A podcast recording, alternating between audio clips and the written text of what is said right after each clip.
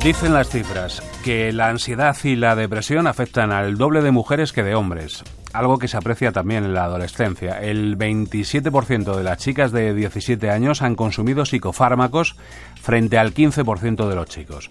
Una medicalización que muchas veces no cuenta con el aval de un profesional. En esta brecha de género que también existe en la salud mental ha indagado Luisa Pérez. Aurora tiene 19 años. Desde los 17 consume psicofármacos. Al final el médico al que acudes es al médico de cabecera para que me orientase un poco. Incluso yo pensaba que me iba a derivar a algún sitio. Y nada, simplemente me mandaron fluoxetina y a casa. Aurora forma parte del 27% de las chicas de 17 años que ha tomado ansiolíticos o inosedantes en algún momento de su vida. Son casi el doble que los chicos de su edad no esperábamos que la brecha de género llegara a tal eh, magnitud, digamos, ¿no? Pero también era una sospecha bastante eh, esperable que las niñas consumieran más psicofármacos que los niños. La socióloga Amaya Bacigalupe dirige el Grupo de Investigación de Determinantes Sociales de la Salud y Cambio Demográfico de la Universidad del País Vasco, OPIC.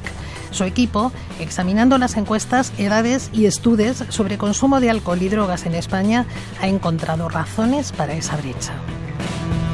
¿Por qué? Pues porque bueno, niños y niñas empiezan a ser a esas edades producto de sus procesos de socialización desigual niñas y niños empiezan a estar eh, de manera desigualmente expuestos y expuestas a determinadas presiones eh, que pueden hacer que se resienta su salud mental.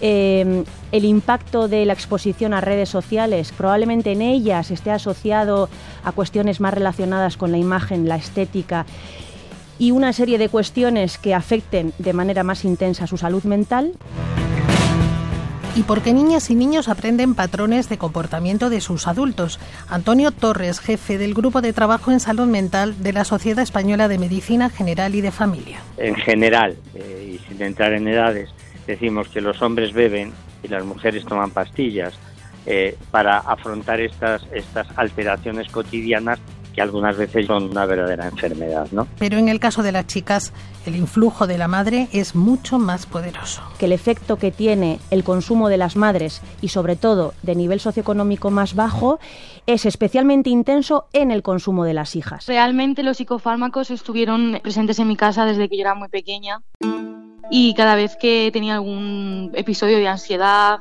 los tenía yo a mano. La madre de Aurora padece depresión.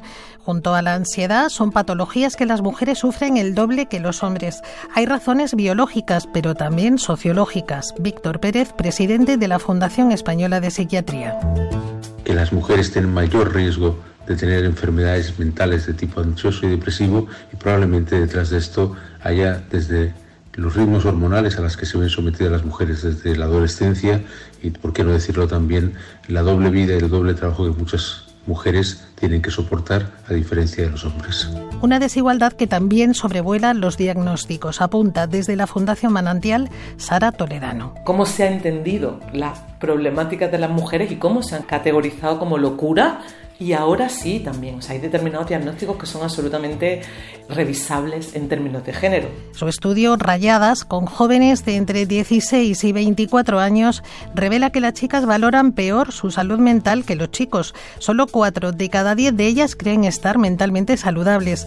Buscan información en Internet y la solución, casi siempre, es una pastilla. Ellos ponen, eh, estoy triste, no puedo dormir y de repente les aparece una página web que habla de la depresión como diagnóstico clínico y del tratamiento de la depresión, casi siempre psicofarmacológico.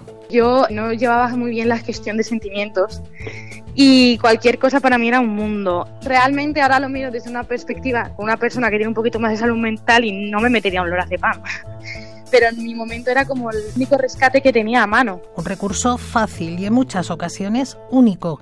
No ayudan las listas de espera en la sanidad pública ni la desigualdad. Y a la pregunta de cómo despatologizar la vida y cerrar esa brecha entre chicos y chicas que revela el estudio de OPIC, responde Amaya Bacigalupe. Pues está claro que una educación eh, afectivo-sexual eh, con perspectiva de género es muy relevante. A estas edades es donde se empiezan a gestar las primeras relaciones íntimas entre chavales y chavalas basadas en relaciones de poder muy poco eh, beneficiosas, lógicamente, muy dañinas para la salud mental de las niñas. Y cualquier política de género que vaya dirigida a disminuir en cualquier ámbito, más el material o más el, digamos, simbólico, cultural, las diferencias entre hombres y mujeres a nivel social, va a repercutir positivamente. Los países con menor brecha de género de nuestro entorno presentan menos desigualdades en diagnósticos como la depresión en población joven, concluye el estudio, al señalar el camino.